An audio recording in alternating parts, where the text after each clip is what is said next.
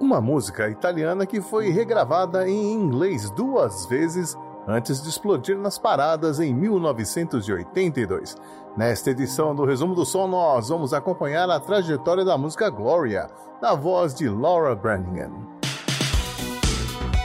Resumo do Som.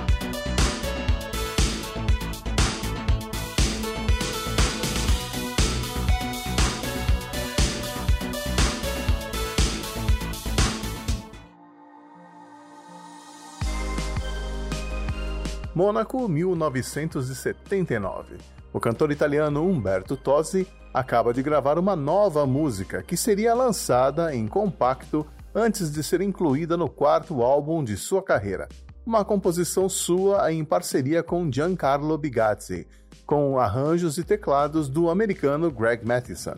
Além deles, participaram dessa gravação o baterista Barry Morgan, o guitarrista Mats Björklund, o baixista Les Hurdle, além de instrumentos de cordas da Filarmônica de Mônaco e os backing vocals de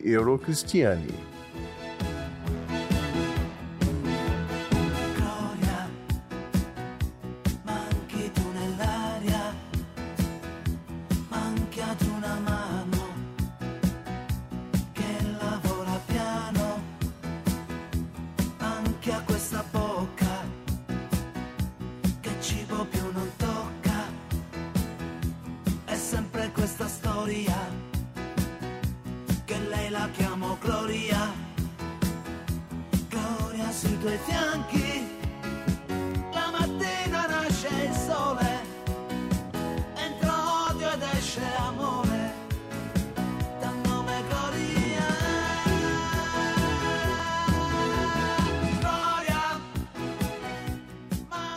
Era uma faixa tão boa que Humberto decidiu usar o nome dela para também batizar o álbum, Gloria.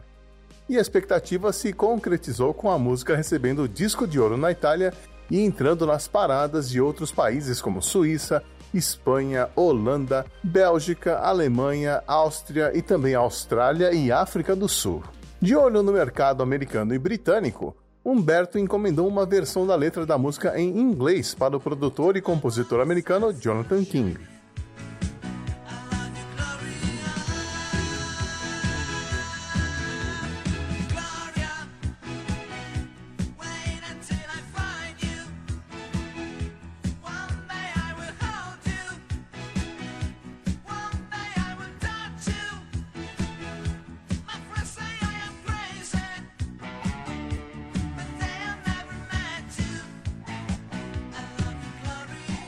Essa versão, porém, não foi tão bem sucedida e ficou apenas na posição de número 65 da parada inglesa. Enquanto isso, do outro lado do Oceano Atlântico, mais precisamente na Broadway, em Nova York, uma cantora iniciante gravava as primeiras canções de seu álbum de estreia. Seu nome? Laura Branigan, que na época estava com 27 anos de idade, uma cantora que até então só havia vencido alguns concursos musicais em boates e gravado participações em alguns discos. Apesar de ter sido vocalista de um grupo folk chamado Meadow em 1973 e de ter excursionado como cantora de apoio de Leonard Cohen em sua turnê pela Europa em 1976, Laura Branigan continuava tentando encontrar o seu estilo e seu lugar na indústria da música. Após arrasar em uma audição com o diretor da Atlantic Records, arranjada por seu empresário Sid Bernstein, Laura foi contratada e logo começou a gravar algumas músicas que fariam parte do seu álbum de estreia. A gravadora, entretanto, teve dificuldade para definir um estilo musical adequado para a voz de Laura Branigan. O cenário musical do final dos anos 70 também não colaborou para tornar essa definição mais fácil já que a disco music estava em decadência, o punk e a new wave já começavam a se destrinchar em várias categorias e o rock não era mais o gênero musical dominante. As composições que foram escolhidas para Laura variavam entre o country e o pop rock, com algumas baladas, e três dessas músicas foram lançadas como singles. Mas o álbum, que tinha o título provisório de Silver Dreams, nunca chegou a ser lançado, devido a divergências entre a gravadora e o empresário de Laura Brannigan. Isso não terminou a relação entre ela e a gravadora Atlantic, e o fundador e presidente da gravadora, Ahmet Ertegun, continuava acreditando no potencial dela.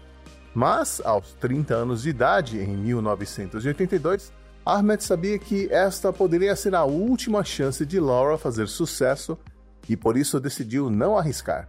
Contratou o produtor alemão Jack White e seu co-produtor e arranjador, Brad Matheson, ele mesmo que havia trabalhado com Umberto Tozzi e que agora tinha o desafio de produzir o álbum de estreia de Birmingham, mostrando todo o seu alcance vocal, alternando baladas com rock e, o mais importante, incluir músicas dançantes que fizessem sucesso nas pistas de dança. Jack e Greg, por sua vez, sugeriram a contratação de uma banda de primeira linha, formada por Steve Lukather, do Total, na guitarra, Leland Skiller e Bob Glob no baixo, sim, parece que foram usadas partes de dois baixistas na mixagem final, também Carlos Vega na bateria e Michael Bodeker nos sintetizadores, além de Maxine e Julia Waters nos vocais de apoio. Jack White, que vivia na Europa em 1979 e acompanhou o sucesso de Gloria por lá, mostrou a canção para Laura, que gostou do que ouviu. Em um primeiro momento, Laura e os produtores tentaram fazer uma versão literal da letra da música, trocando o nome Gloria por Mario, o que obviamente não deu certo. Com a ajuda do compositor Trevor Veit, ela reescreveu a letra para focar em Gloria, não no homem que é apaixonado por ela. Na imaginação de Laura Birmingham, Gloria era uma garota que tentava dar um passo maior que as pernas. Quanto à parte instrumental, Greg Matheson manteve a melodia praticamente intacta, apenas subindo o tom de Mi para Lá. Na produção foram adicionados uma abertura com efeito sonoro espacial, riffs de metais e sintetizadores, um baixo mais ritmado e uma guitarra mais rock and roll.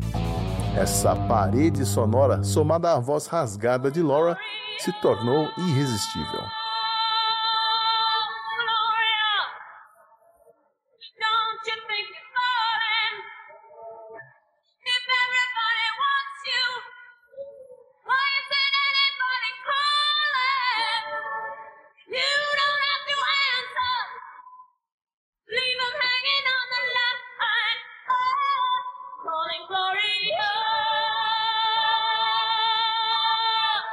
Lançada em 8 de março de 1982 como a segunda faixa do lado A, Gloria não foi bem recebida pelas rádios americanas, provavelmente por conta de sua sonoridade meio europeia e meio discoteca, estilo que havia se tornado impopular no começo dos anos 80. Mas quando a música começou a fazer sucesso com a ajuda do público LGBT nas pistas de dança, a voz de Laura Branigan começou a ser ouvida de hora em hora nas rádios de costa a costa dos Estados Unidos, o que ajudou o disco a vender mais de 3 milhões de cópias. Gloria alcançou o terceiro lugar na parada das 100 músicas mais pedidas, atrás de Truly, de Lionel Richie, e Mickey, de Tony Basil. E lá ficou durante 36 semanas, um recorde inédito para uma cantora naquela época. Curiosamente, a canção não ganhou um videoclipe decente, mesmo com a popularidade da MTV em alta naquele momento. Temos apenas Laura Branigan toda vestida de preto, dublando em cima de uma passarela com três globos espelhados pendurados no teto. Que chance desperdiçada! Gloria trouxe uma indicação à melhor performance vocal pop feminina no Grammy Awards de 1983 mas perdeu para You Should Hear How She Talks About You, de Melissa Manchester. Alguém aí lembra dessa música?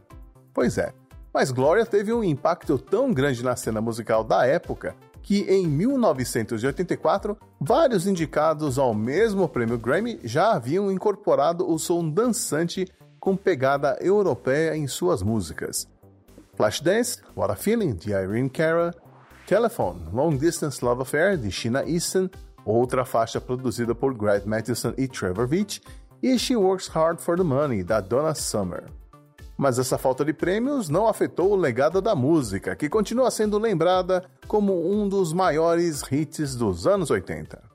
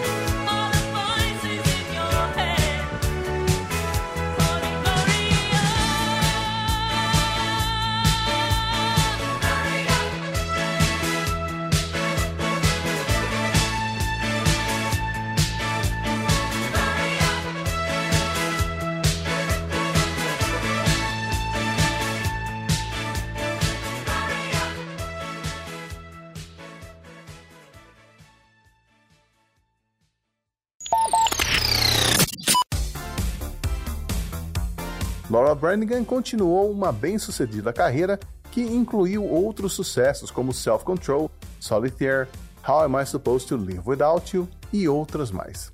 Mas 12 anos após o lançamento de Gloria, Laura Branigan decidiu se afastar da música e passou a dedicar seu tempo para ficar ao lado do marido Larry Krutek, diagnosticado com um câncer terminal no estômago, doença que o levou em 1996.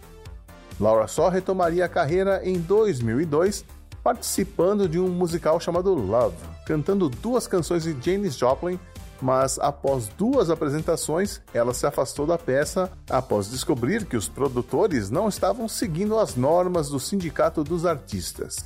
No começo de agosto de 2004, Laura começou a sofrer fortes dores de cabeça, mas não se submeteu a exames para saber a causa e acabou falecendo devido a um aneurisma cerebral enquanto dormia em sua casa em East Quogue, New York, em 26 de agosto de 2004, aos 52 anos de idade.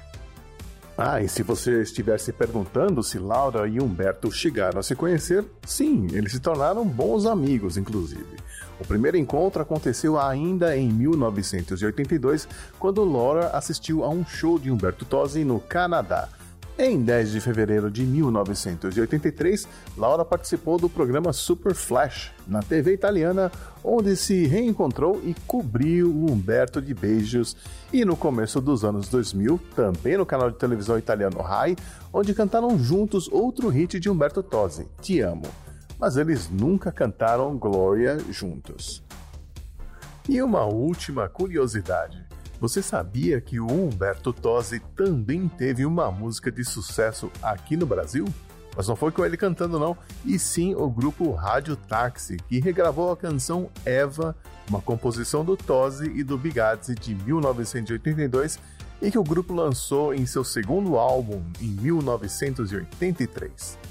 Eu sou o Xi, espero que você tenha curtido mais essa história de uma música de sucesso dos anos 80 e volte aqui no mês que vem para ouvir mais uma edição do Resumo do Som. Até lá! Resumo do Som.